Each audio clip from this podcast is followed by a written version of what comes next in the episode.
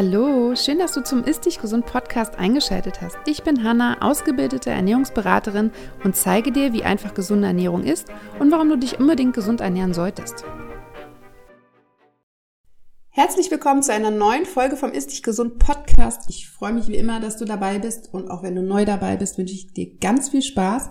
Diese Woche habe ich auch wieder einen Interviewgast und über den habe ich mich natürlich auch sehr gefreut, denn ich habe Nico Rittenau eingeladen und wir sprechen mit Nico zusammen über die vegane Ernährung in allen Facetten. Das heißt, wir sprechen erstmal über seine Arbeit, an welchen Projekten er arbeitet, was seine Vision und Mission ist. Aber wir sprechen natürlich auch allgemein über die vegane Ernährung, wie man vielleicht auch in eine vegane Ernährung einsteigen kann, welche Nährstoffe wichtig sind, auf welche man achten sollte, wie es sich mit Supplementierung verhält und natürlich auch, wie es sich mit veganer Ernährung bei Kindern verhält. Also es ist eine sehr, sehr interessante Folge geworden, auch in Bezug auf vegane Ersatzprodukte und wie es da in der Forschung aussieht und was da vielleicht in Zukunft kommen wird.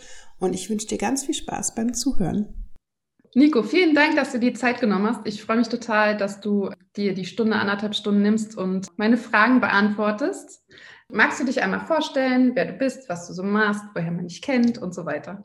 Sehr gerne. Die Freude ist ganz meinerseits. Danke für die Einladung. Ich freue mich sehr, mit dir über mein Lieblingsthema, nämlich Ernährung, sprechen zu dürfen. Und genau, ich bin Nico, Nico Rittenau, wahrscheinlich an den ersten Sätzen gehört hat, ursprünglich aus Österreich. Ich lerne aber fleißig Deutsch, wird auch immer besser. Und ich habe die letzten acht Jahre in Deutschland gelebt, bin äh, jetzt seit letztem Jahr ortsunabhängig. Man könnte das jetzt auch digitales Nomadentum nennen, auch wenn ich nicht weiß, ob ich den Begriff mag. Aber ich habe einfach keinen permanenten Wohnsitz und bin immer ein paar Monate am Stück da, wo es halt gerade cool ist oder wo ich gerade gebraucht werde. Und ich komme ursprünglich eigentlich aus der Hotellerie und Gastronomie. Wollte früher immer irgendwo auf den Cayman Islands ein Hotel managen und mir die Sonne auf den Bauch scheinen lassen. Habe meine Ausbildung zum Touristikkaufmann absolviert, habe dann Unternehmensführung studiert. Zuge dessen, damals noch in Wien, in Österreich, mit so vielen großen Fragen unserer Zeit in Berührung gekommen. Welthungerproblematik, Klimawandel, Umweltzerstörung, Tierethik, natürlich auch menschliche Ethik und vieles weitere. Und ich habe immer öfter dann halt gemerkt, dass eigentlich viele dieser großen Fragen natürlich multifaktoriell sind, aber sehr oft auch eine gemeinsame Komponente in unserer Ernährung haben. Ganz einfach, weil wir kaum etwas mit so großem Einfluss so oft tun wie Essen, was wir ja mehrmals täglich machen. Und obwohl es so einen riesen Einfluss auf uns selbst, auf unsere Welt und auf alle Mitglieder machen wir uns oft gar nicht so viel Gedanken. Und so ging es mir ja auch. Ich bin die ersten Jahrzehnte oder die ersten eineinhalb Jahrzehnte meines Lebens aufgewachsen und habe halt gegessen, was mir gegeben wurde. Und äh, als ich dann mehr und mehr über dieses Thema erfahren habe, ist für mich der, der Wunsch gereift, eigentlich so diesen damals dann auch irgendwie leer erscheinenden Lebenstraum vom Hotelmanager auf den Cayman Islands zu legen und etwas zu machen, mit dem ich halt irgendwie der Welt dienlich sein kann. So, ich wusste natürlich nicht, inwieweit ich irgendwann wirklich einmal sozusagen Teil der Lösung sein kann, aber ich wollte zumindest nicht mehr Teil des Problems sein. Und was das heißen sollte, wurde dann erst in den nächsten Jahren klar. Und natürlich gibt es da auch mehrere Wege, wie man nicht mehr Teil des Problems sein kann. Einer der Wege für mich damals war, auf den Konsum tierischer Produkte zuerst weitestgehend und dann komplett zu verzichten. Und weil natürlich da auch, vor allem damals, das war jetzt achteinhalb Jahre her, dass ich mich umgestellt habe, damals war die Informationsbereitstellung noch nicht so gut wie heute, die sozialen Medien nicht so ausgereift. Und ich hatte ehrlich gesagt wirklich einfach Sorge, ob man sich dann wirklich gesund ohne Tierprodukte ernähren kann. Und weil weder die Kritiker und Kritikerinnen als auch die Befürworter und Befürworterinnen mir wirklich gute sachliche Infos geben konnten und ihr aber Dinge nicht nur glauben, sondern wissen möchte, habe ich dann angefangen, einfach privat aus Interesse für mich berufsbegleitend einen Bachelor im Ernährungsbereich zu machen. Hatte eigentlich vor dann, ich war damals bei einer NGO im Bereich der Ernährung und wollte eigentlich dort einen Fuß fassen, habe das dann berufsbegleitend gemacht und dass daraus dann irgendwann einmal mein Job werden würde, beziehungsweise dass das, was ich heute mache, überhaupt ein Job ist, das war mir damals nicht bewusst. Umso mehr freue ich mich, dass es äh, so gekommen ist, wie es gekommen ist. Und du hast gefragt, woher man mich kennt. Also wenn man mich kennt, wahrscheinlich kennt man eher meine Publikationen mehr als mich. Ich habe mittlerweile vier Bücher publiziert. Das fünfte kommt jetzt im Herbst und das sechste kommt im Frühjahr, bevor dann nochmal Pause ist für die Doktorarbeit. Also ich habe nach dem Bachelor dann auch noch einen Master gemacht in Mikronährstofftherapie und Regulationsmedizin, promoviere jetzt in Bonn im Bereich Ernährungs- und Lebensmittelwissenschaften und publiziere Bücher, unterrichte, gebe Vorträge relativ viel Aufklärung auf den sozialen Medien, also wöchentliche YouTube-Videos. Auf Instagram teilen wir Infografik und weiteres. Und letztendlich alles, was ich mache, zahlt auf dieses große übergeordnete Ziel ein. Wie können wir die wachsende Weltbevölkerung, die ja 2050 mehr oder weniger 10 Milliarden umfassen soll, wie können wir diese Weltbevölkerung auf eine gesundheitsförderliche und sowohl individuell als auch weltgesundheitliche Art und Weise umweltfreundliche und natürlich auch ethische Art und Weise ernähren. Da gibt es mehrere Konzepte. Äh, pflanzenbetonte Ernährung ist eine, die zellbasierte Landwirtschaft ist eine andere und auch viele weitere Methoden gibt es und ich versuche all das in meiner Arbeit zu vereinen. Das heißt, letzter Satz, bevor der Monolog zu lang wird. Ich bin primär wahrscheinlich für meine Arbeit im Bereich Veganismus äh, in der Außenwahrnehmung bekannt, sehe mir aber persönlich mehr einfach als Ernährungswissenschaftler, denn das ist das, was ich bin. Und Veganismus ist ja ein wichtiger Teil, aber wie gesagt, es gibt da sehr, sehr viele Wege, die sozusagen zum Ziel führen können. Und ich denke, wir brauchen auch mehr als einen Plan und mehr als eine Route, um dieses komplexe und multifaktorelle Problem zu lösen. Ja, super interessant. Ich könnte tatsächlich Stunden zuhören. Ganz kurz eine Frage, die mich persönlich auch interessiert. Du hast ein Team wahrscheinlich, das dich unterstützt oder machst du das alles alleine? Ja, also das Team ist nicht so groß, wie man vielleicht denken könnte. Ich kenne ja viele Kollegen, die so auch ungefähr in, in der Reichweite agieren, wie ich es tue, und die haben alle ein relativ großes Team. Ich habe das auch eine Zeit lang versucht, habe aber für mich persönlich festgestellt, dass die meisten Dinge, vor allem inhaltlicher Natur, nicht wirklich jemand für mich abnehmen kann. Das heißt, mein Team ist aktuell, es ist eigentlich meistens eine Person, die sehr eng mit mir zusammenarbeitet. Das hat jetzt auch, also letzten drei Jahre hat eine Person permanent mit mir gearbeitet, das ist jetzt im Wechsel, weil die Person sich selbstständig macht. Ist also alles gut, aber die wollte dann einfach auch einmal was anderes machen, verstehe ich auch, weil es natürlich auch fordernd ist, mit mir zu arbeiten, sowohl auf persönlicher als auch auf fachlicher Ebene. Und ansonsten habe ich ein kleines erweitertes Team von Freelancern, die mal ein bisschen was im Grafikbereich machen oder mal ein Video schneiden oder die Webseite machen. Aber zumindest inhaltlicher Natur ist alles, was man von mir sieht, sozusagen auf meinem Mist gewachsen. Ja, sehr interessant. Genau. Wir sprechen heute ja vor allem über die vegane Ernährung weil das auf jeden Fall meine Zuhörer immer sehr stark interessiert. Und ich bekomme zum Beispiel sehr, sehr häufig die Frage, ob eine vegane Ernährung erstens gesünder ist als eine Mischkost oder eine vegetarische Ernährung und ob man dadurch automatisch abnimmt. Das ist irgendwie ja. so auch so eine Denkweise, die ganz viele haben. Wie siehst du das? Genau, die vegane Ernährung ist der heilige Gral für ewige Gesundheit, Jugend und eine schlanke Figur. Nee, äh, die vegane Ernährung ist so gesund, wie man sie macht. Also jede Ernährung, vegan, vegetarisch, mischköstlich, Paleo, Atkins, High Carb, Low Carb und so weiter, ist so gesund, wie man sie zusammenstellt. Der menschliche Organismus hat ja keinen Bedarf nach gewissen Lebensmitteln, sondern nach gewissen Nährstoffen. Die müssen natürlich in einer guten Bioverfügbarkeit kommen, in einer ausreichenden Menge etc. Aber am Ende des Tages ist für den Körper die Nährstoffbedarfsdeckung das Wichtige. Und wir haben uns, und das hat sicherlich auch mit unserer Evolution zu tun, der Mensch hat sich im Laufe der Evolution, wir sprechen jetzt vielleicht so von 200.000 Jahren und vor allem die letzten 50, 60.000 sind interessant, hat sich an unterschiedliche Ernährungsstile gewöhnt, evolutiv angepasst. Denn es ist nicht so, dass wir, wie es uns die Paleo-Ernährung verkaufen möchte, sozusagen eine für unsere Gene perfekte Nahrung haben, sozusagen, dass die Nahrung sich auf uns eingestellt hat und wir diese brauchen, sondern es war umgekehrt. Der menschliche Körper adaptiert sich an seine Umwelt ganz plump gesagt, würden wir jetzt die nächsten 30.000 Jahre Fast und Junkfood essen, würden zwar bis dahin die Menschen Probleme erleiden und das sehen wir auch jetzt schon, aber der menschliche Organismus würde sich daran anpassen können. Das ist für uns aber relativ irrelevant in dem Moment. Aber es zeigt uns, dass wir, weil wir eben in sehr unterschiedlichen klimatischen Bereichen gelebt haben, mit sehr unterschiedlicher Vegetation, auch unterschiedliche Anpassungserscheinungen haben. Und spätestens jetzt in dieser globalen Welt, wo alles so zusammenläuft, ist es so gut wie unmöglich, so zu sagen, du bist jetzt manche versuchen es mit den Blutgruppen, du bist Blutgruppe 0 oder A oder B, du brauchst das und das oder also das ist fast so, als würde ich sagen, du hast Augenfarbe blau und du hast Augenfarbe grün, deswegen brauchst du das und das. Das sind alles Ansätze, die natürlich populär gut funktionieren, weil es Leuten einfache Lösungen auf komplexe Fragen gibt, aber so funktioniert Ernährungswissenschaft nicht. Und das heißt, man kann, wenn man sie gut zusammenstellt, basically ist es sind zwei Dinge. Wir brauchen die Nährstoffe, die für den menschlichen Körper überlebensnotwendig sind, in ausreichender Menge. Das ist jetzt auch nicht ein Punkt, dass wir sagen, wir brauchen zum Beispiel genau 10 Milligramm Eisen oder Frauen genau 15, sondern es gibt ein therapeutisches Fenster, zu wenig ist schlecht, zu viel ist schlecht.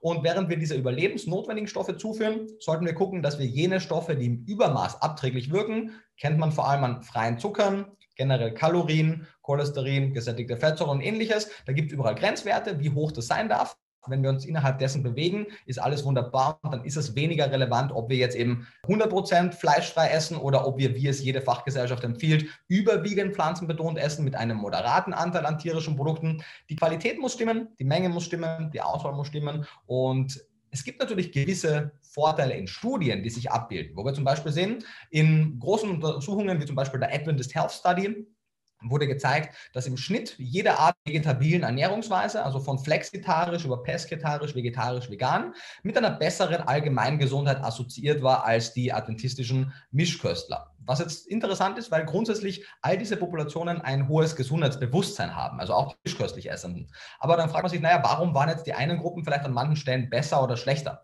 Grundsätzlich sehen wir, dass sobald sich eine Person vegetarisch, vegan, pesketarisch ernährt, sich einfach überdurchschnittlich viel Gedanken um sich und die Ernährung macht, denn man muss etwas besser planen. Und genau darin liegt auch der Schlüssel. Es ist die Beschäftigung mit der Ernährung, Beschäftigung mit den Nährstoffen und die ist die halbe Miete. Ist es also per se die Ernährung? Nee, aber führt die Ernährung zum generellen Bewusstseinswandel? Ja, und ich denke, das ist der Schlüssel.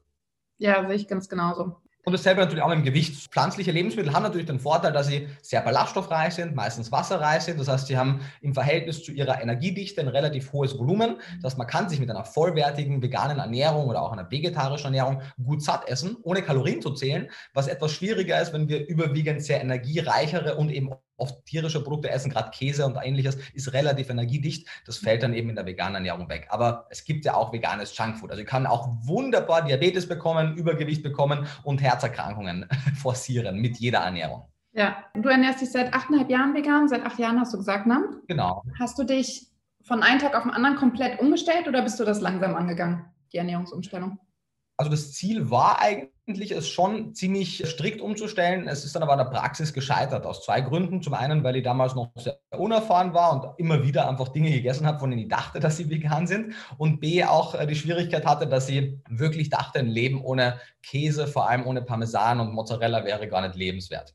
Ihr habt das so sehr gemocht und ich würde es auch heute noch mögen, dass es mir einfach extrem schwer gefallen ist und ich dann ganz am Anfang auch, obwohl ich die ethischen Überzeugungen hatte, natürlich trotzdem dankend jeden Ausweg oder jeden, jede Ausnahme angenommen habe, wenn halt zufällig irgendwo dann doch Parmesan drauf war. So. Hm. Aber äh, je mehr ich mich mit dem Thema beschäftigt habe, desto klarer wurde für mich, und das ist primär eine individuelle Entscheidung, dass für mich dieser Moment des Genusses, den ich ohne Frage durch den Parmesan erlebt habe, in keinem Verhältnis steht zu den Produktionsmethoden, die zu diesem Käse führen. Deswegen bin ich auch einer der ersten Menschen, die sich wahnsinnig darüber freuen werden, wenn im Rahmen der zellbasierten Landwirtschaft plötzlich Fleisch, Milch, Käse, Fisch und Eier unabhängig vom Tier und damit ohne Tierleid mit einem besseren Fußabdruck, also einem besseren ökologischen Fußabdruck zur Verfügung stehen und werde das dann sehr dankend wieder essen. Bis dahin übe ich mich in Askese in Bezug auf Käse. Was meinst du, wie lange dauert das, bis es soweit ist? Ja, das ist eine gute Frage. Also die ersten Produkte haben wir ja jetzt schon. Also 2020 im Dezember, mitten in der Covid-Hochphase, ist in Singapur das erste Mal ein Zellkulturfleisch-Hühnchen verkauft worden. In den USA soll bis zum Ende dieses Jahres das auf den Markt kommen. Es gibt schon genügend Firmen, wie zum Beispiel in Israel, die schon Verkostungen machen. Also geben tut es es schon. Die Frage ist, wann wird es in Deutschland auf den Markt kommen? Und das ist weniger eine technologische als mehr eine regulatorische Frage, also eine politische Frage. Wenn das Ganze als Novel Food eingeordnet werden soll, sollte, dann wird es das, den Prozess verlangsamen. Was äh, fraglich ist, ob das passiert, denn im Grunde ist ein Clean Meat dasselbe wie jede andere Art von Fleisch, denn es ist dasselbe Produkt. Ich denke mal, und da sind eigentlich die meisten Untersuchungen auch d'accord, dass es in den nächsten drei bis fünf Jahren an den ersten ausgewählten Spots, wir sprechen da eher von Feinkostrestaurants oder vielleicht auch mal einen Feinkostladen zu haben sein wird dann in dem Zeitpunkt so von fünf bis zehn Jahren auch in den ersten Bioläden oder anderen größeren Supermärkten zu haben sein wird, auch in den ersten weiteren Restaurants und dann in zehn bis zwanzig Jahren, und da gibt es zum Beispiel eine Hochrechnung von einer international tätigen Unternehmensberatung, die nennt sich A.T. Kearney, mhm. sind jetzt also nicht die vegane Brokkoli-Lobby, sondern eine sehr renommierte Unternehmensberatung, die hat publiziert, dass sie laut ihrer Einschätzung nach zu dem Ergebnis kommen, dass im Jahr 2040, also in 18 Jahren ungefähr, der Anteil an Fleisch das nicht mehr vom Tier stammt, also nicht mehr vom getöteten Tier, bei etwa 60 Prozent liegen wird. Also mehr als die Hälfte bereits in 18 Jahren. Das heißt, man kann davon ausgehen, dass 10, 20, 30 Prozent auch schon im nächsten Jahrzehnt drin sein werden. Ob sich das bewahrheitet, wird man sehen. Aber das Schöne ist, wie gestern auch in einem, in einem Interview viel darüber gesprochen, das ist eine Technologie, wo es einfach keine Verlierer und Verliererinnen gibt. Deswegen wird die auch kommen. Die Fleischproduzenten gewinnen dabei, weil sie einfach nur die Art der Produktion umstellen müssen, die Umwelt gewinnt, weil es so viel nachhaltiger ist, die Menschheit gewinnt, weil wir Schlachthäuser und Schlachthausmitarbeiter der Vergangenheit angehören lassen können. Die Tiere gewinnen natürlich, weil wir sie nicht mehr töten müssen und nicht mehr halten müssen unter unwürdigen Bedingungen. Und so ist es eigentlich eine Win-Win-Win-Situation für alle. Und die Technik ist da. Es ist nur noch eine Frage, wie schnell kann man wie skalieren. Ja, super interessant.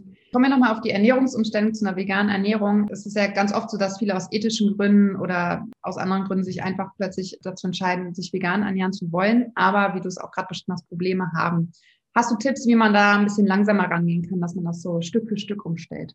Ja, also grundsätzlich, wie du schon sagst, äh, jeder darf da gerne sozusagen die eigene Geschwindigkeit wählen. Das ist ein bisschen personentypenabhängig. Manche Leute mögen diese Clean Cuts und so ab heute und dann nie wieder. Und manche Leute tun sich leichter, wenn sie nicht diesen Druck haben. Und ich glaube, der Teil mit den Leuten, die den Druck weniger haben wollen und lieber graduell sich ändern wollen, der ist größer. Und für diejenigen ist es einfach wichtig, dass man zu sich selbst nicht zu hart ist. Ich meine, wenn man sich in einer Welt wie heutzutage, die so weit davon entfernt ist, vegan, tierethisch, ökologisch oder sonst etwas zu sein, aus freien Stücken dazu dafür begeistert und sich bemüht, sich ethischer oder ökologischer zu ernähren, ist man ja schon in dem Promillbereich an Menschen, die das freiwillig tun und damit kann man sich schon mal selbst auf die Schulter klopfen aus meiner Sicht. Das heißt, alles, was ab da passiert, ist dann sozusagen Plus. Und was kann man machen? Zum einen einmal gibt es von unterschiedlichen veganen Gesellschaften, sei es jetzt ProVeg, Peter, die Albert-Schweitzer Stiftung, Animal Equality, überall gibt es so kostenlose E-Mail-Einsteigerprogramme, wo man sich einfach mit der E-Mail-Adresse registriert und dann bekommt man regelmäßig E-Mails zugeschickt mit Rezepten, mit Einsteigertipps, mit Restauranttipps etc. Wir launchen jetzt auch im vermutlich Anfang Mitte Oktober ebenfalls so ein Einsteigerkurs, der ein bisschen weniger oldschool ist, wo man sich nicht mal über E-Mail-Newsletter anmelden muss, sondern einfach auf die Plattform gehen kann und sich da kostenlos die Infos durchklicken kann. Aber grundsätzlich denke ich, sind so Einsteigerprogramme eine ziemlich gute Idee, weil sie einfach sehr komprimiert die wichtigsten Anfangsfragen beantworten. Ansonsten denke ich, ist es cool, seine Umwelt ein bisschen genauer zu beobachten. Das heißt, wenn ich in einem Betrieb arbeite, wo es eine Betriebskantine gibt, was gäbe es denn da an Angebot? Oder mein Lieblingsrestaurant, was gäbe es denn da? Mhm. Wenn ich durch den Supermarkt gehe, werde ich vielleicht einmal diese Ecken ansteuern, die ich bis jetzt außen vor gelassen habe, nämlich zum einen einmal mehr Zeit in der Obst- und Gemüseabteilung verbringen, aber auch zu den Fleisch- und Milchersatzprodukten gehen, mich da durchprobieren, auch verstehen, dass es da bessere und schlechtere gibt. Also nur weil ich eine Milchalternative probiert habe oder eine Fleischalternative, heißt das nicht, dass wenn die mir nicht schmeckt, auch alle anderen nicht schmecken. Die sind qualitativ und auch generell kulinarisch sehr unterschiedlich unterschiedlich und einfach bitte die Augen offen haben und gucken, hey, was ist denn vielleicht das Lebensmittel oder die Tageszeit, das Gericht, was ich am leichtesten veganisieren kann? Ist es vielleicht mein Frühstück, weil ich bis jetzt eh immer Porridge gegessen habe und da brauche ich einfach nur die Kuhmilch durch Hafermilch austauschen? Oder ist es vielleicht am Abend die Brotzeit, wo ich einfach den Käse durch entweder einen Pflanzenkäse oder den Lipdauer durch einen Humus austausche oder ähnliches? Oder ist es vielleicht das Mittagessen, wo ich eh außer Haus esse und äh, um die Ecke im Restaurant eigentlich auch was Veganes bekomme? Und dann kann man mit einem mal anfangen, mit einer Tagesmahlzeit, vielleicht dann übergehen auf zwei und dann vielleicht auf drei. Es ist gar nicht so schwer. Es ist kein Raketenwissen. Man muss ein bisschen das kleine Einmal-Eins der veganen Ernährung kennen, aber es ist eben kein Studium und es ist keine Raketenwissenschaft. Und jeder wird sich da selbst, denke ich, auch seinen Weg finden können. Es gibt eine große Vielfalt an tollen Rezepte-Blogs, sei es jetzt Eat This von äh, Jörg und Nadine, da gibt es kostenlose Rezepte, oder der Veggies-Blog von Lea Green oder die Bianca Zapatka, die es auch auf Deutsch und Englisch gibt. Also da kann man eine riesen Vielfalt an Rezepten haben. Man muss sich da jetzt auch nicht einmal in der Buchhandlung in den Buch kaufen dafür. Ja, und Instagram ist ja zum Beispiel auch, also wenn du da vegane Rezepte eingibst, dann findest du da ja auch wirklich super viel. Ne? Genau, mal bessere, mal schlechtere. ja, naja, man muss halt auch ausprobieren. Ne? das ist, du hast gerade diese veganen Ersatzprodukte angesprochen, die, die es ja mittlerweile echt super viel gibt. Also selbst bei den normalen Supermärkten ist da ja wirklich eine große Auswahl. Was hältst du davon und nutzt du die für deine eigene Ernährung? Äh, ja und ja. Und also ich verstehe grundsätzlich mal, wenn Leute, die sich mit dem Thema noch nie beschäftigt haben, sagen, das finde ich jetzt irgendwie komisch. Vegan lebende Menschen essen doch kein Fleisch und kein Käse, aber dann bauen sie irgendwie Dinge nach, ohne Tier, die dann versuchen, das Gleiche zu sein. Klingt auf den ersten Moment oder auf den ersten Blick einmal ziemlich widersprüchlich. Wenn man darüber nachdenkt, wird es aber eigentlich relativ klar, warum. Denn die meisten vegan lebenden Menschen, die aller, allermeisten vegan lebenden Menschen, haben nicht aufgehört, Fleisch zu essen, weil sie den Geschmack von Fleisch mochten, sondern weil sie die Art und Weise nicht mochten, wie es produziert wird. Da gehöre ich auch dazu. Das heißt, wenn es die Möglichkeit gibt, ein zumindest sehr ähnliches kulinarisches Erlebnis zu bekommen, ohne die ethischen und ökologischen Probleme, dann finde ich das in erster Linie einfach eine sehr smarte Variante und bin sehr froh, dass die Lebensmitteltechnologie so weit ist. Und das heißt, ich nutze die auf jeden Fall, mal mehr, mal weniger, kommt ein bisschen auch auf die Lebensphase drauf an, wie viel ich gerade unterwegs bin etc. Aber ich halte es A, vor allem für NeueinsteigerInnen für eine wichtige Variante, weil man muss dann den Teller nicht neu denken. Wenn man bis jetzt am Abend irgendwie Würstchen mit Kartoffelsalat gegessen hat, dann kann man aber jetzt vegane Würstchen mit Kartoffelsalat essen. Man wird merken, je mehr man sich mit dem Thema beschäftigt, desto mehr wird man auch einfach Lust haben auf die klassische pflanzliche, vollwertige Vielfalt, einmal zu gucken, was können denn all die Hülsenfrüchte, was gibt es denn alles für Gemüsesorten etc. etc. Aber gerade für den Anfang ist es cool Und ich finde es auch weiterhin dann äh, zum einen einfach für, den, für die Proteinzufuhr nicht uninteressant, Seitan, Tofu, äh, Sojaprodukte etc. einzubauen. Und dieses Geschmackserlebnis ist vor allem Textur, die wir an Fleisch oft mögen. Das ist einfach eine sehr angenehme Textur und da spricht auch nichts dagegen, das einzubauen. Manche sind natürlich, also die, sowohl der Verarbeitungsgrad als auch der Grad an Zusätzen, an vielleicht nicht unbedingt gewollten, unterscheidet sich sehr stark. Das heißt, es gibt sehr cleane Produkte. Im Prinzip gibt es mhm. zum Beispiel, bekommt da jetzt von keiner Firma was, aber es gibt zum Beispiel von Planted, äh, Planted Chicken etc. Das besteht im Grunde aus Erbsenprotein, Erbsenfaser und Wasser. Vielleicht noch ganz ein bisschen Rapsöl. Also das ist ein komplett cleanes Lebensmittel und das kann man dann frei zubereiten wie klassisches Hühnchen, ohne dass man jetzt neu kochen lernen muss. Oder auch die Virginie-Produkte oder auch die Like Meat-Produkte, wobei da manche schon etwas stärker verarbeitet sind. Aber grundsätzlich gerade eben so diese Hühnerfilet-Ersatzprodukte oder die Hackfleisch-Ersatzprodukte, die sind relativ clean. Wenn man jetzt an ein Würstchen denkt oder an eine Bulette, die ist auch, wenn wir sie mit Fleisch kaufen, relativ hoch verarbeitet. Also da tut sich nicht viel. Und summa summarum sind diese Ersatzprodukte auf jeden Fall nicht ungesünder als ihre tierischen Äquivalente. Sie sind in manchen Fällen ein bisschen gesünder, in manchen Fällen relativ das gleiche.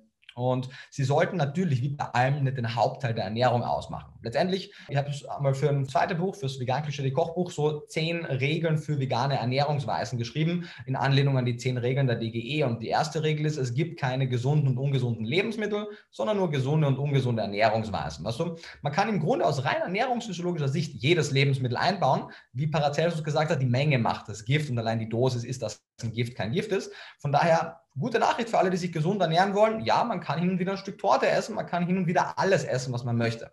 Ja, definitiv. Ein weiteres sehr, sehr interessantes Thema, vegane Ernährung bei Kindern. Was hältst du davon und worauf sollte geachtet werden? Viele sagen ja auch, Kinder sollen das selber entscheiden irgendwann. Ne? Ab einem, einem, gewissen Alter geht das einfach noch nicht, weil sie das ja gar nicht verstehen. Aber ja, wie siehst du das? Was empfiehlst du da?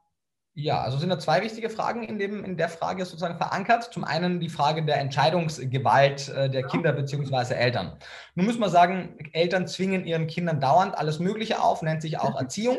Und das ist auch gut so, denn ein Kind wird von Haus aus einmal dauernd dumme Entscheidungen treffen, wenn wir es ein bisschen lenken. Diese Idee, dass wir auf unser Bauchgefühl hören sollten, wenn wir essen, ist nicht unbedingt richtig, denn in, in einer Welt wie heute, wo unsere Lebensmittel so sehr verarbeitet sind, voller Zucker, Fett und Salz, dass unsere evolutiven Vorlieben so krass bedient, treffen wir rein vom Bauchgefühl her nicht die besten Entscheidungen. Mhm. Das heißt, es ist durchaus sinnvoll, dass Eltern da eingreifen und mischköstliche Eltern zwingen ihrem Kind das Fleisch auf und vegan lebende Eltern zwingen ihrem Kind das Sojafleisch auf. Also Kinder sind einfach Teil ihrer Umwelt, sind Teil der Ernährung der Eltern und da spricht auch gar nichts dagegen, dass die Eltern ihre Ernährungsweisen und ihre Philosophien auf die Kinder anwenden, sofern sie natürlich, und das ist ganz, ganz wichtig, die ernährungsphysiologischen Bedürfnisse des Kindes sicherstellen können. Wir haben in der Vergangenheit gemerkt, dass sowohl einige mischköstliche als auch einige vegane Eltern das nicht konnten. Leider landen vermehrt die veganen Schlagzeilen dann auch in den Medien, obwohl es in beide Richtungen sehr viel gibt. Aber das ist natürlich wichtig vorab. Also wenn Eltern sich nicht zutrauen, sich dieses Minimum an dem kleinen Einmaleins der veganen Ernährungsweise anzueignen, sich vielleicht einmal einer Fachberatung zu unterziehen oder zumindest ein, zwei Literaturquellen zu diesem Thema zu konsultieren, eine Bedarfsdeckung sicherstellen können, eine Supplementierung sicherstellen, dann sollten sie ihr Kind nicht vegan ernähren. Denn die vegane Ernährung versucht versucht, Tierleid zu vermeiden und Grausamkeit zu vermeiden. Und der Mensch ist ein Tier, wie alle anderen, zwar ein sehr intelligentes, aber wir sind ein Tier. Das heißt, wir wollen natürlich auch das Leid der menschlichen Tiere vermindern. Und die Gesundheit des Nachwuchses ist da ganz oberste Priorität. Kann man es machen? Ja, natürlich. Die Daten zeigen das seit mittlerweile mehr als zwei Jahrzehnten, dass Fachgesellschaften, große Ernährungsfachgesellschaften wie die Academy of Nutrition Dietetics, die größte Ernährungsfachgesellschaft der Welt, hat zum ersten Mal im Jahr 2003, also vor knapp zwei Jahrzehnten, in ihrem Positionspapier anhand der Daten schlussgefolgert, dass eine vegetarische und eine vegane Ernährungsweise bei richtiger Planung und Umsetzung in jeder Lebensphase bedarfsdeckend sein kann. Das heißt, von der schwangeren Frau über die stillende Frau, das, den Säugling, neugeborene Kinder bis hin zu den Jugendlichen, Erwachsenen und Senioren und auch Sportler aller Disziplinen vom Kraft- und vom Ausdauersport her. Aber natürlich sollte man es gut können, denn die Lebensmittelvielfalt ist immer noch kleiner im veganen Sektor im Vergleich zu Mischköstlingen. Das heißt, ja, man muss ein bisschen eine extra Meile gehen und sich ein bisschen informieren. Es hält sich aber sehr in Grenzen. Und was wir immer wieder auch sehen, obwohl sozusagen die vegane Ernährungsweise oft mit einem Nachteil startet, dass man sich eben ein bisschen mehr informieren muss, dass man vielleicht, bis die Lebensmittel besser angereichert werden, ein bisschen mehr supplementieren muss, dass dieser anfängliche Nachteil oft am Ende des Tages in einen Vorteil für die Gesundheit der Ernährung ummünzt, weil wenn man sich dann schon beschäftigt, wird dann oft die Nährstoffbedarfsdeckung besser sein als in der Mischkost. Sehen wir zum Beispiel in der Veggie Study vom Institut für Pflanzliche Ernährung von Dr. Markus Keller, da war der Anteil an Kindern mit B12-Mangel in der mischköstlichen Gruppe höher als in der veganen Gruppe. Warum? Weil Kinder essen zwar Fleisch in der mischköstlichen Gruppe, aber auch nicht immer und auch nicht in unendlichen Mengen. Oft viel verarbeiteten Kram. Die veganen Kinder hatten kein B12 in der Nahrung, aber hatten ein gut dosiertes, sauberes Nahrungsergänzungsmittel und damit waren sie gut versorgt. Ja, ich wollte auch gerade sagen, also ich finde es auch, ne, dieses, dass man sich ein bisschen Zeit nimmt mit der Ernährung auseinandersetzt, schaut, welche Nährstoffe sind für mein Kind wichtig. Also gerade auch Proteine bei Kindern finde ich, also ist ja grundsätzlich immer ein großes Problem bei allen, die sich ernähren.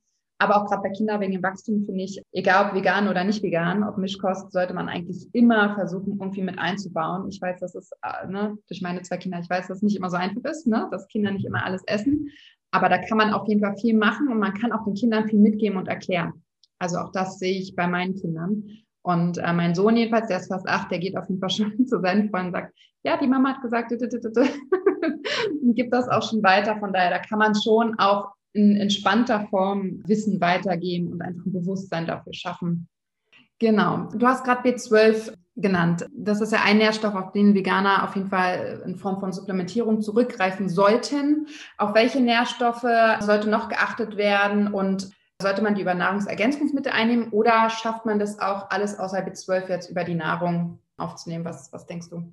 Ja, grundsätzlich ja und nein. Jein. Ähm, denn man muss mal verstehen, woher Nährstoffe kommen. Tierische Produkte haben, obwohl es in der Wahrnehmung von vielen Menschen so ist, kein Monopol auf irgendwelche für den menschlichen Körper überlebensnotwendigen Nährstoffe. Mhm. Sämtliche Mineralien von Kalzium in der Milch über Eisen im roten Fleisch kommt aus dem Boden, wird über die Pflanze zum Tier gebracht. Die Omega-3-Fettsäuren im Fisch stammen ursprünglich aus Mikroalgen und marinen Pilzen. Und selbst Vitamine, wie zum Beispiel das Vitamin B12, sind bakterieller Herkunft. Ja. Natürlich finden wir die im tierischen Produkt, weil zum Beispiel Wiederkäuer diese Bakterien im Verdauungstrakt haben, sich damit quasi selbst versorgen. Und dadurch, dass diese Bakterien, weil sie im Verdauungstrakt sitzen, auch Teil des Codes sind, verteilt sich natürlich dieser Code überall und reichert sich immer wieder im Laufe der unterschiedlichen Nahrungsketten an. Und wann immer wir, weil B12 eben ein essentieller Nährstoff für jegliches Säugetier ist, zumindest für alle Säugetiere, die ich kenne, und sämtliche Fleischesser oder mischköstlich essende Tiere, omnivore Tiere eben auch Fleisch oder andere Dinge essen, bekommen sie es natürlich auch da, weil der Körper es anreichert. Aber, und das ist wirklich wichtig zu verstehen, der einzige Grund, warum vegan lebende Menschen aktuell die strenge Empfehlung haben, B12 zu supplementieren, ist nicht, weil es keine Möglichkeit gäbe, es über Nahrungsmittel zu bekommen, sondern weil die Nahrungsmittelindustrie zum aktuellen Zeitpunkt nicht auf die Bedürfnisse von vegan lebenden Menschen eingestellt ist. Soll heißen, wenn B12 ein bakterielles Produkt ist, dann fallen uns doch eine ganze Reihe von Produktionsmethoden ein, wo Bakterien zum Einsatz kommen. Die Fermentation wäre zum Beispiel ein klassisches Beispiel. Sauerkraut, oder auch Sojajoghurt oder jede andere Art von Pflanzenjoghurt, wo wir fermentieren, wenn wir hier die richtigen B12-Bakterien zusetzen, und das ist auch schon gut erforscht, da haben wir Daten dazu, könnten wir plötzlich im Sauerkraut mehr B12 drin haben als in der Rinderleber, die so das B12-reichste Lebensmittel ist. Aber das wird noch nicht gemacht, deswegen empfehlen wir es bitte zu supplementieren. Bei allen anderen Nährstoffen ist es eine Frage der Lebensmittelauswahl, der Produktionsmethoden und weiteren. Das heißt, ähm, die DGE nennt aktuell zehn kritische Nährstoffe, die potenziell kritisch sein können. Mhm. Und das sind im Prinzip fünf Mineralstoffe, Eisen, Zink, Calcium, Jod und Selen. Das ist Vitamin B2, B12, das ist EPA und DHA, die Omega-3-Fettsäuren. Und es ist grundsätzlich Lysin als eine Aminosäure, die man allerdings ziemlich leicht decken kann, wenn man sich von Hülsenfrüchten zum Beispiel regelmäßig ernährt. Das heißt, diese Engpässe kann es geben, muss es aber nicht. Es gibt genauso auch eine ganze Reihe an, an Nährstoffen, die bei MischköstlerInnen oder bei VegetarierInnen potenziell kritisch sein können. Und deswegen müssen wir einfach einen Fokus darauf legen. Meine Empfehlung, und das geht einfach nur aus einer rein pragmatischen Sicht auf die Dinge, lautet, dass vegan lebende Menschen, aber auch vegetarisch lebende Menschen aus Gründen der Einfachheit einfach einen gut zusammengestellten Multinährstoffkomplex nehmen, denn sie müssen ja B12 eh supplementieren. Warum nehmen sie jetzt nur B12? Sie können auch direkt eine Kapsel nehmen, wo all diese kritischen Nährstoffe drin sind. Dann nimmt man eine am Tag und hat damit alles potenziell kritisch abgedeckt, ist etwas freier in der Lebensmittelauswahl und muss nicht anfangen zu rechnen. Esse jetzt regelmäßig Algen für Jod oder Paranüsse für Selen oder habe ich regelmäßig meine mit Kalzium angereicherte Milch dabei und so weiter. Also man kann das alles wunderbar decken, aber es ist einfach manchmal ein bisschen unnötig kompliziert, weil eben die Anreicherung noch nicht so gut ist. In den USA oder in Kanada sind wir da viel weiter. In Kanada ist es zum Beispiel verboten per Gesetz, Weißmehle in Verkehr zu bringen, wo kein Eisen und B-Vitamine angereichert sind. Mhm. Die allermeisten Pflanzendrinks in den USA sind angereichert mit B2, B12, Vitamin D, bisschen Jod etc. Und dann ist es total leicht, das alles zu decken, weil das bei uns noch nicht der Fall ist und da auch die Gesetzesgeber und Geberinnen große Hürden auch setzen, ist es einfach einfacher, das über einen Multinährstoff zu decken. Welchen man dann nehmen möchte, es gibt eine große Vielfalt. Wenn man auf meine Webseite geht, gibt es ein kostenloses E-Book, da gibt es eine große Tabelle. Das E-Book heißt einmal eins der veganen Ernährung und da gibt es auf Seite 22 eine große Tabelle mit insgesamt 13 Multinährstoffen für vegan lebende Menschen. Da ist die Zusammensetzung der einzelnen Nährstoffe aufgelistet und da kann man dann für sich vergleichen, vergleichen, welche man am besten findet und welche man nehmen möchte. Das sind pro Tag Kosten von 20 bis 30 Cent, wenn man einen der mittelpreisigen nimmt. Ich denke, das hat man, das ist verhältnismäßig günstig und ergibt einfach die Möglichkeit, dann relativ frei zu essen. Ja. Würdest du es auch bei Kindern empfehlen, dass sie diesen Multinährstoffkomplex nehmen? Ja, natürlich einen, der für Kinder ausgerichtet ist, denn Kinder sind im Grunde genommen nicht nur kleine Erwachsene. Das heißt, die haben in Bezug auf ihre Körpergröße oft einen überproportional hohen Bedarf an gewissen Nährstoffen. Aber gerade bei Kindern, die ja oft, du hast es schon erwähnt, mäklige Esser und Esserinnen sind, ist so ein Multinährstoff natürlich besonders einfach. Die Schwierigkeit, also ich bin auch immer wieder in der Produktkonzeption bei diversen Unternehmen beteiligt, einfach damit sichergestellt wird, dass die Produkte auch gut zusammengestellt sind. Das Problem ist, dass Kinder natürlich keine Kapseln schlucken können Zeit lang und dann einfach auch nicht wollen. Und wenn man die Kapsel aufmacht und den Inhalt ins Essen reingibt, dann funktioniert das zwar rein technologisch, aber es schmeckt manchmal ziemlich furchtbar, weil diese Mineralien einfach einen Eingeschmack haben.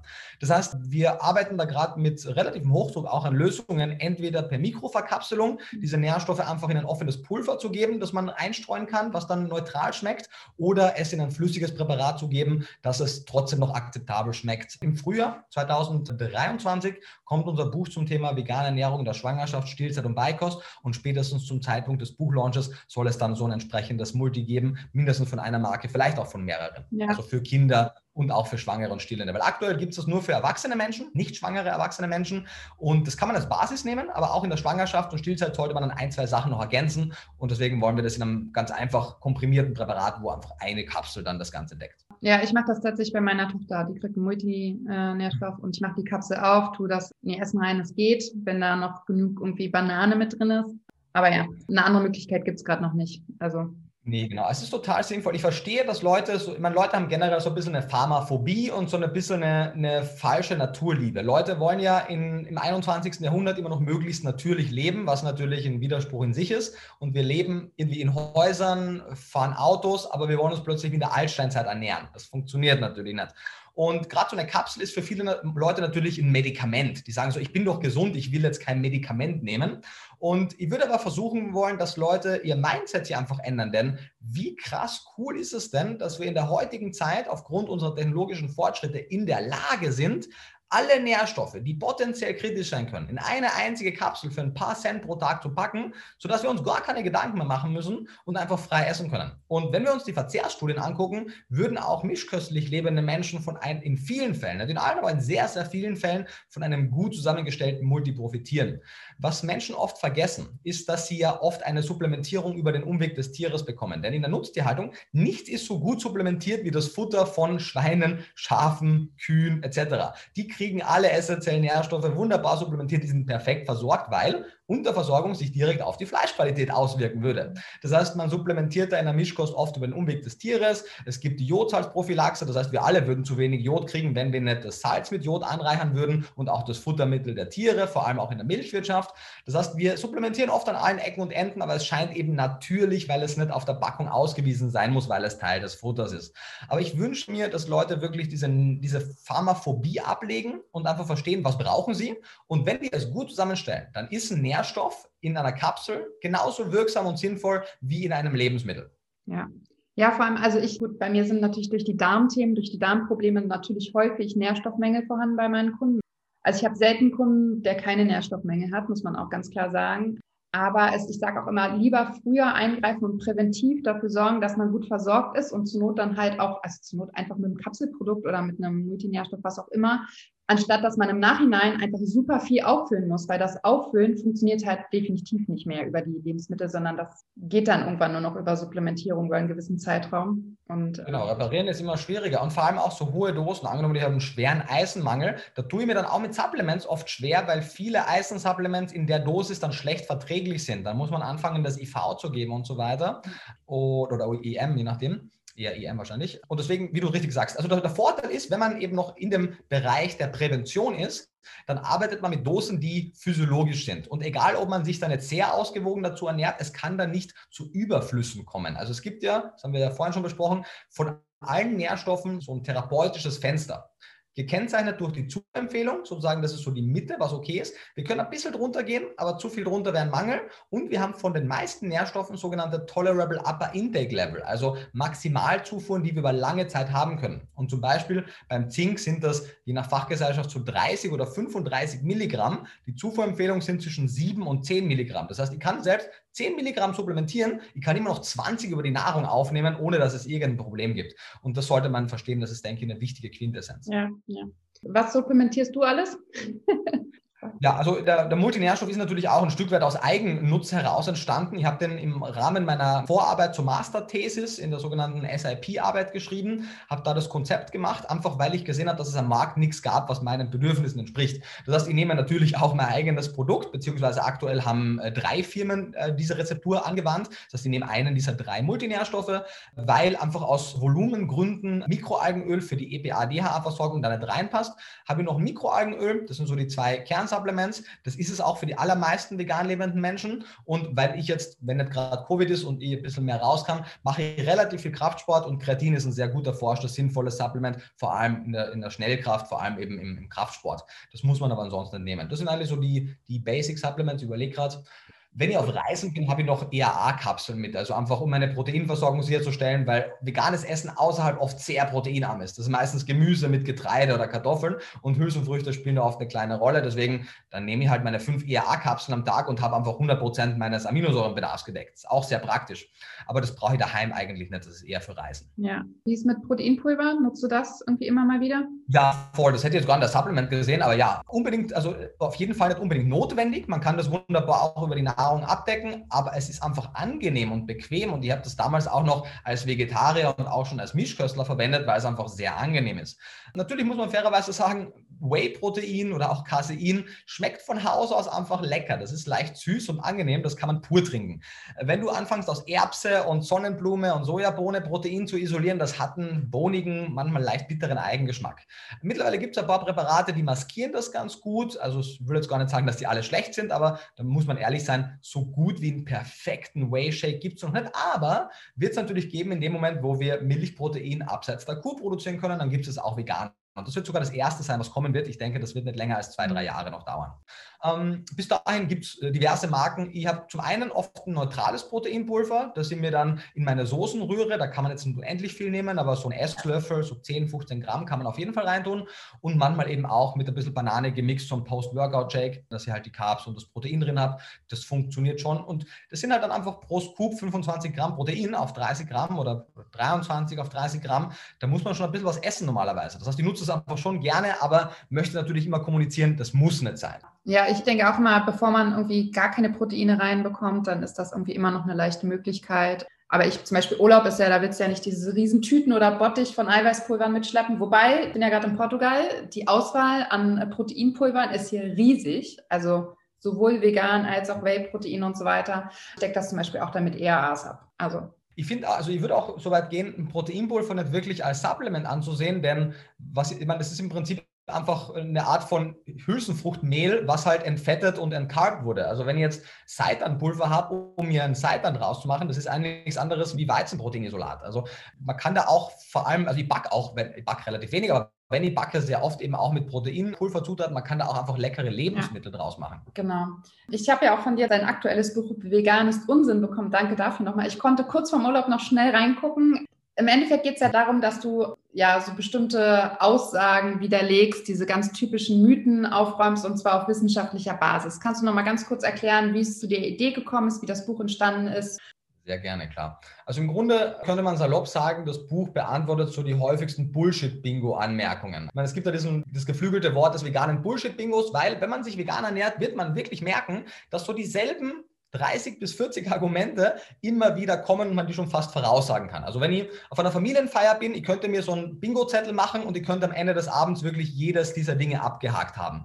Und weil die meisten dieser Argumente, nicht alle, aber die meisten der Argumente zwar nicht wirklich valide sind, es aber oft trotzdem intuitiv oft schwer ist, die zu widerlegen ad hoc, was mir ein wichtiges Anliegen, das wissenschaftlich basiert und schön komprimiert zu machen. Und also das jetzige Buch letztendlich wurde mit zwei Co-Autoren geschrieben, mit dem Patrick Schönfeld, den kennt man in den sozialen Medien als der Artgenosse, der macht sehr gute Aufklärungsvideos und Earthling Ed aus Großbritannien, Ed Winters, der im Prinzip auch sehr ähnliche Arbeit macht wie ich im Ernährungsbereich, nur eben im Ethikbereich. Und wir haben im ersten Teil des Buches in der Einleitung so einen grundsätzlichen Grundkurs, das Einmaleins der Ethik als Wissenschaft. Denn ohne dieser Basis wird es schwer, über Ethik zu sprechen, weil viele Leute sagen immer noch Dinge wie Moral ist subjektiv und ähnliches, so als wäre die Moral als Teil der Ethik etwas, was wir für uns selbst festlegen könnten und was gar keine allgemeine Gültigkeit hätte. Das war wichtig, das aufzuklären. Und danach gibt es 30 Hauptkapitel, wo auch manchmal mehrere Argumente in einem Kapitel besprochen werden. Insgesamt sind so 50 Argumente, die in diesen 30 Kapiteln besprochen werden. Und da sind eben so klassische Bullshit-Bingo-Dinger dran, wie, ja, dein Tofu zerstört aber auch den Regenwald, weil er aus Soja ist. Essen ist doch Privatsache. Der Löwe ist doch auch Fleisch. Wir haben schon immer Fleisch gegessen. Milch schadet doch den Kühen nicht. Eier legen schadet den Hühnern nicht. Der Mensch braucht Fleisch. Männer brauchen vor allem Fleisch. Vegane Ernährung verursacht Depressionen, verursacht Essstörungen. Sportler Tiere brauchen Fleisch, vegane Hundeernährung ist Tierquälerei, vegane Kinderernährung ist Kindesmissbrauch und so weiter und so weiter. Und die gehen wir durch in einem sehr rationalen Ton. Also ich habe ja viele dieser Dinge selber geglaubt noch vor zehn Jahren. Deswegen verstehe ich total, wenn Leute das denken und die würde jetzt gar nicht belehren. Ich will nur zeigen, dass sie vielleicht zukünftig nicht mehr falsche Dinge sagen wollen, weil es, niemand möchte, glaube ich, falsche Dinge sagen. Und weil halt wir oft wenig Berührungspunkte mit dem haben, kommen dann eben so bauchgefühlsmäßig Falschaussagen raus. Und wenn wir ehrlich drüber nachdenken, dann merken wir sehr schnell, dass das nicht wirklich Hand und Fuß hat. Wenn wir eben Dinge sagen wie, das haben wir schon immer gemacht, dann muss man einfach nur fragen, okay, ist denn alles, was die Menschheit schon immer gemacht hat, heutzutage noch ethisch vertretbar? Oder haben wir uns in gewissen Aspekten irgendwann einmal dazu entschlossen, dass gewisse Dinge, die wir schon immer gemacht haben, nicht ethisch sind? Und dann werden wir merken, da gibt es ziemlich viele. Oder wenn wir uns den Löwen als Vorbild nehmen und sagen, der Löwe ist auch Fleisch, dann müssen wir uns fragen, Übernehmen wir denn blind, ohne nachzufragen, alle Verhaltensweisen der Löwe macht? Der macht nämlich auch ziemlich viele Dinge, die wir als Menschen nicht machen würden. Und so weiter und so weiter. Und dann merken wir am Ende des Tages, und das ist ja das Ding, gäbe es valide Argumente, die dagegen sprechen würden, sich vegan zu ernähren, dann würden ich und viele andere rational veranlagte Menschen sich auch einfach nicht vegan ernähren. Also es ist kein Zufall, dass wir hier zu einer positiven Gesamtbilanz für den Veganismus kommen. Es hat nicht damit zu tun, dass das ein Lobbyismusbuch ist, sondern wenn es nicht so wäre, dann gäbe es dieses Buch nicht, weil dann würde ihn ja anders ernähren.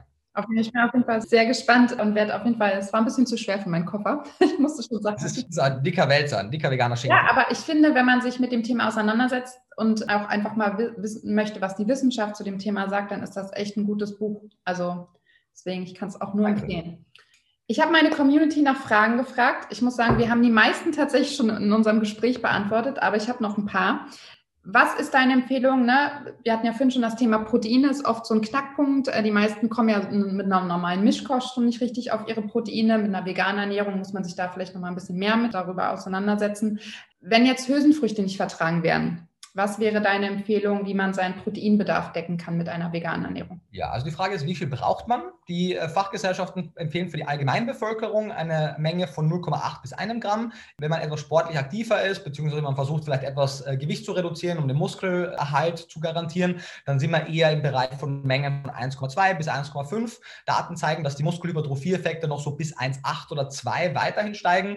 Über 2 Gramm Protein pro Kilogramm Körpergewicht gibt es eigentlich keine Evidenz. Und Das ist aber doch nicht so wenig. Also eine 60 Kilogramm schwere Person hat dann eben irgendwas zwischen 60 und 120, sagen wir mal 90 Gramm Proteinbedarf bei eineinhalb äh, Gramm pro Kilogramm Körpergewicht. Wichtig ist, wenn wir jetzt sehr stark übergewichtig sind, müssen wir nicht unser wirkliches Gewicht nehmen. Wenn jetzt jemand 120 Kilo wiegt auf 1,60, dann ist das wahrscheinlich keine Muskulatur. Da müssen wir natürlich nur die Menge an Gewicht nehmen, die man eigentlich an Muskulatur primär hat, also das Normalgewicht mit einem moderaten Körperfettanteil. Woher kriegt man das? Also natürlich, wenn man sagt, ich vertrage Hülsenfrüchte nicht, dann wird das auf den ersten Blick relativ schwer. Dann gibt es zwei Wege, die man gehen sollte. Nummer eins, wirklich einmal gucken, warum vertrage ich keine Hülsenfrüchte und vertrage ich wirklich alle Hülsenfrüchte nicht. Der Spezialität ist ja unter anderem auch Darmgesundheit. Es gibt da drei schöne Trials, die in einer systematischen Übersichtsarbeit zusammengefasst wurden, wo innerhalb von acht Wochen getestet wurde, wie viele Menschen unterschiedliche Hülsenfrüchte nicht vertragen und wie sich die Verträglichkeit innerhalb von acht Wochen verändert. Und am Ende waren es letztendlich 97 Prozent der Probanden, die Hülsenfrüchte vertragen haben. Also nur drei Prozent, die es nicht getan haben. Und ja, diese drei Prozent haben offensichtlich wirklich ein medizinisches Problem. Da ist aber nicht nur die Hülsenfrucht das Problem, sondern da liegt was drunter und das muss man behandeln, anstatt einfach nur Hülsenfrüchte wegzulassen.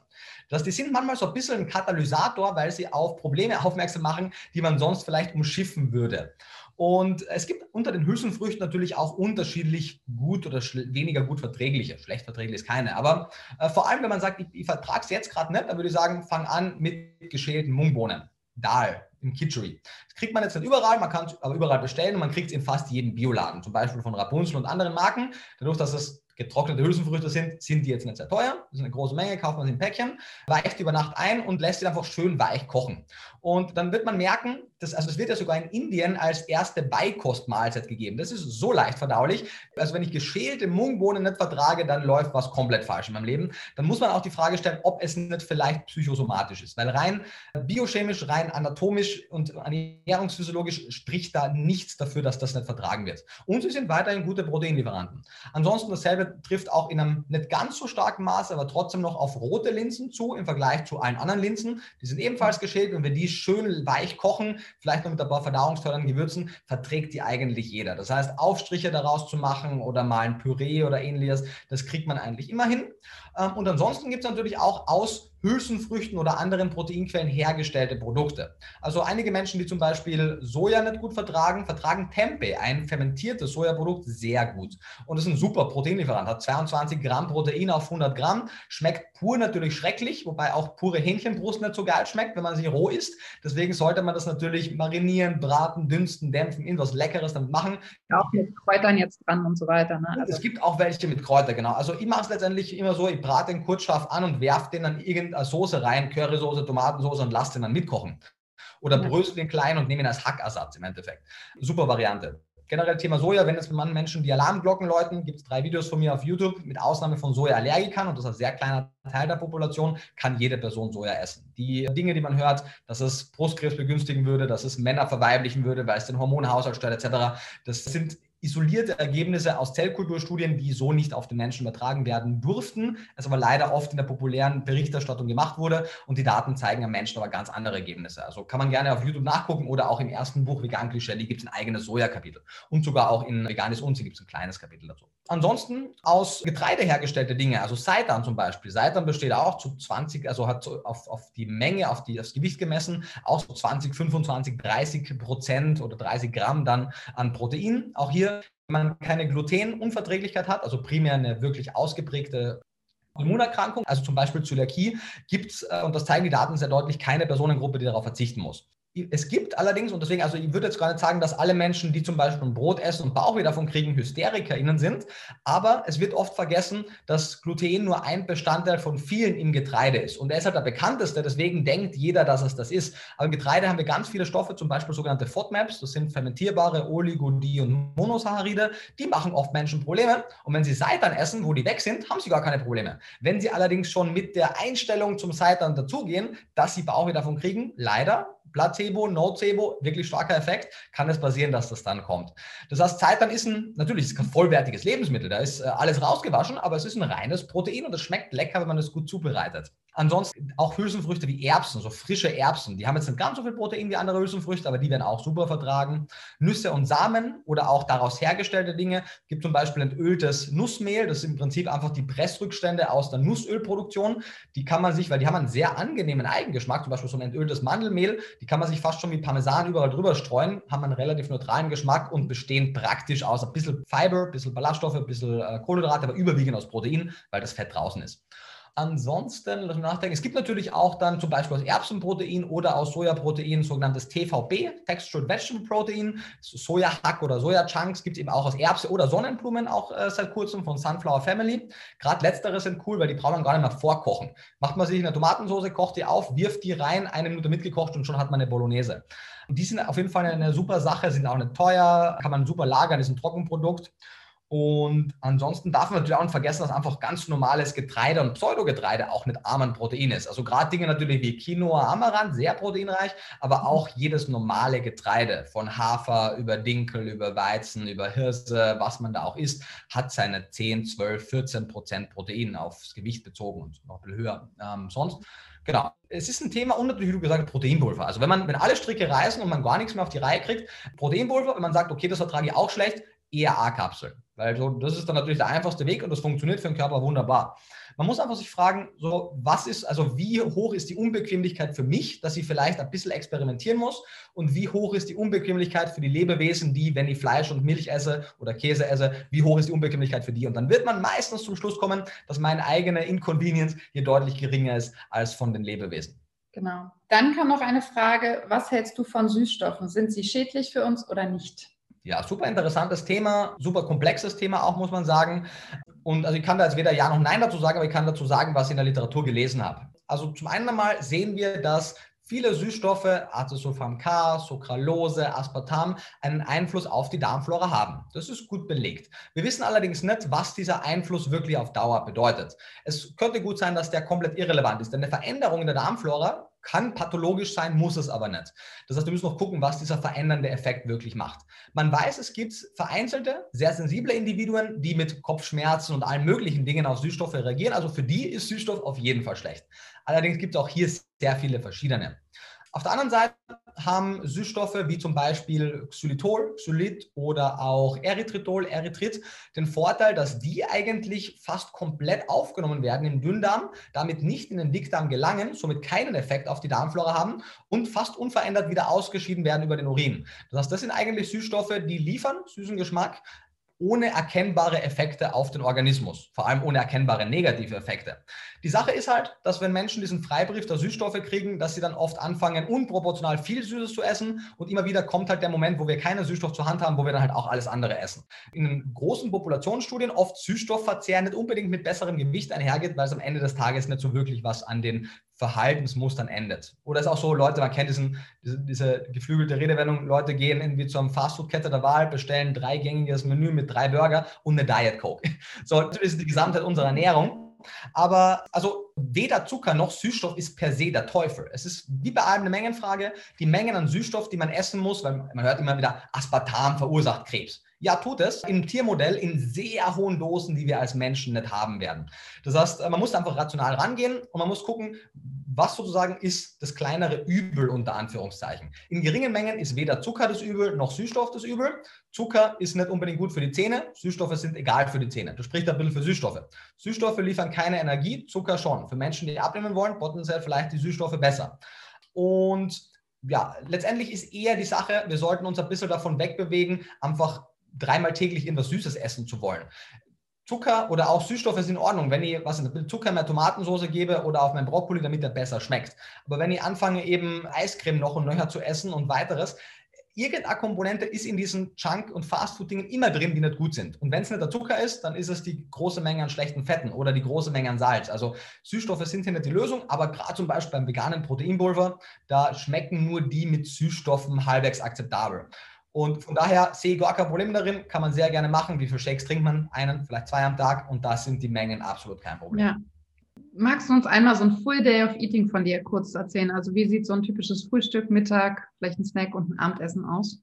Ja, also es kommt natürlich darauf an, ob ich daheim bin, im Homeoffice oder ob ich auf Tour bin. Wenn ich auf Tour bin, sieht mein Tag halt essensmäßig so aus, wie meine Umgebung es zulässt. Und ich habe dann auch kein Problem damit, sozusagen an manchen Tagen der Woche oder des Monats einfach nicht sehr ausgewogen zu essen. Dafür versuche ich dann an anderen Tagen, wo ich es unter Kontrolle habe, einfach etwas besser zu essen und habe halt einen, kleinen Vorrat mit Supplements mit, manchmal auch vielleicht eine Packung Nüsse, die ich mir drüber gebe oder ein paar geschälte Hanfsamen, damit ich ein bisschen wenigstens die Nährstoffdichte des Essens aufbessere. Aber ansonsten esse ich, was es mir gibt, was mir angeboten wird. Natürlich natürlich vegan. Und wenn ich zu Hause bin, habe ich das große Glück, dass meistens die Person, die gerade mit mir eng arbeitet, meistens das Kochen übernimmt. Nicht, weil ich mir zu schade bin zum Kochen, sondern weil ich meistens einfach so viel zu tun habe, dass meine Zeit besser investiert ist, Bücher zu schreiben. Und äh, letztendlich kochen die dann schon meistens auch nach meinen oder unseren Vorgaben für gesunde Ernährung. Das heißt, im Sommer, wie jetzt, wenn es heiß ist, ist es zum Frühstück meistens eher eine Joghurtbowl mit ein bisschen Granola, vielen Früchten, ein bisschen Proteinpulver reingerührt, ein bisschen Kreatin reingerührt und vielleicht ein paar Nüsse und Samen drauf im Winter, wenn es kalt ist, ist es eher ein Porridge, also Hafer, aufgekocht, Pflanzenmilch. Auch da ist meistens ein bisschen Proteinpulver drin. Viele halbwegs, entweder halbwegs regionale Sachen, die man kriegt, also einen Apfel kriegt man im Winter, die gelagert sind, oder halt einfach Tiefkühlbeeren. Die sind ja indirekt dann saisonal und auch hier Nüsse und Samen drauf. Ein bisschen Nussmus meistens noch mit rein und ähnliches. Zum Mittag gibt es dann meistens äh, irgendeine Art von Gemüsepfanne mit Proteinkomponente und Getreidekomponente. Sprich, das kann eine Gemüsepfanne sein mit Tempeh, Currysoße und Couscous. Das kann sein Pasta, meistens Vollkornpasta, obwohl ich weiße Pasta natürlich lieber mag vom Geschmack her, aber meistens ist eher Vollkornpasta oder auch Hülsenfruchtpasta. Mittlerweile bin ich sehr auch auf Linsenpasta hängen geblieben, weil die einfach tolle Nährwerte hat. Wie zum Beispiel einer Linsenbolognese, wenn es Getreidepasta ist oder wenn es Linsenfruchtpasta ist, mit einer Grünkernpasta zum Beispiel, ein bisschen äh, geriebene Cashewnüsse drüber etc oder, oder, oder. Also verschiedene Soßen, einfach so ein bisschen komponentenmäßiges Denken. Irgendeine Art von Protein, Tofu, Tempeh, Seitan, Hülsenfrüchte, Fleischersatz etc. Irgendeine Getreidekomponente, Pasta, Reis, Getreide, Pseudogetreide etc. Und meistens irgendeine Tiefkühlgemüsepfanne, die schon schön vorgewürzt ist und vielfältig ist. Das ist eigentlich das Einfachste. Und am Abend gibt es meistens Brotzeit, das heißt ein gutes, hochwertiges Brot, meistens so ein Roggensauerteigbrot oder Kartoffelbrot oder irgendwas Gutes halt. Mit Aufstrichen, meistens selbst gemacht, manchmal gekauft, meistens auf Kichererbsenbasis oder generell Hülsenfruchtbasis, also ein Hummus oder auch ein, manchmal auch eine, eine Guacamole, wenn gerade in mhm. Spanien zumindest die Avocado-Saison haben. Meistens dann drauf mit entweder, es gibt so verschiedene fermentierte Tofu-Varianten, die man gut dünn aufschneiden kann, hin und wieder auch einen veganen Käse. Manchmal gibt es auch so Cashew-Käse, die sind wahnsinnig teuer, aber lecker. Ähm, ich habe neulich einen selber gemacht. Ja, gemacht? Cashew, Frischkäse auf Cashew-Basis, super lecker. Kann man auf jeden Fall machen. Der fermentiert, ich weiß nicht, ob du ihn fermentiert hast, hat man in einem Tag auch fermentiert. Das geht relativ. Ja, ja, genau. genau. Also ja, braucht ein bisschen Vorbereitung, ne? Nüsse einweichen und so, aber ansonsten echt genau. gut. Also ich war begeistert. Easy und deutlich günstiger, als wenn man es fertig gemacht kauft. Genau, und dann halt drauf einfach noch äh, meistens viele Microgreens, also Kresse kennen die meisten. Wir züchten uns manchmal aber auch alles andere, Microgreen, Brokkoli, Rotkohl etc. Einfach weil es sehr nährstoffdicht ist und dann ein bisschen Rohkost drauf, Paprika, Tomate, was auch immer. Ein paar Nüsse dazu, Samen dazu etc. Und manchmal dazwischen eben noch, wenn der Hunger da ist oder nach dem Training vielleicht dazwischen noch mal ein Shake oder mal in eine Kleinigkeit. Aber im Grunde, du siehst das, also ihr ernährt, glaube ich, nicht so viel anders als die meisten halbwegs vollwertig essenden, vegan lebenden Menschen. Früher hätte ich halt vielleicht noch, keine Ahnung, ein bisschen Hühnerfleisch zum Curry dazu gebraten, hätte vielleicht ein bisschen Wurst draufgetan aufs Abendbrot, aber meine Ernährung hat sich jetzt auch nicht um 180 Grad gedreht. Ich esse jetzt den ganzen Tag irgendwelche Hipster-Superfoods oder ähnliches, mhm. sondern mache das relativ basic und denke, dass das auch sinnvoll ist. Also mein Credo ist so abwechslungsreich wie nötig, dass es halt mir immer noch Spaß macht, aber so wenig mhm. abwechslungsreich wie möglich, weil wenn wir ähnlich kochen, können wir die Makronährstoff-, Mikronährstoffberechnungen gut übernehmen. Man kann vorplanen, man kann besser einkaufen, man kann Meal Prep machen. Wir bereiten oft äh, gerade auch Aufstriche oder so dann für mehrere Tage vor. Und dem Körper ist es relativ wurscht, ob jetzt Vitamin C jeden Tag aus der roten Paprika kommt oder an sieben Tagen von sieben unterschiedlichen Lebensmitteln, solange wir insgesamt die Nährstoffbedarfsdeckung sicherstellen. Das ist doch ein schönes Schlusswort. ja, vielen Dank. Wir sind schon am Ende. Ich glaube, wir haben auch soweit, wie gesagt, wir haben die meisten Fragen eh schon in unserem Gespräch beantwortet. Ich danke dir sehr, sehr. Es war super interessant. Ich könnte auch noch drei Stunden weiterreden, aber ich glaube, für die Zuhörer ist es einfacher. Ich verlinke natürlich deine Webseite, deinen Instagram-Kanal, deine ganzen Bücher und so weiter, so dass die Zuhörer das auch alles finden können. Ja, danke. Und genau, ansonsten sage ich danke ich danke für die Einladung. Schönen Tag noch und weiterhin alles Gute. Dankeschön.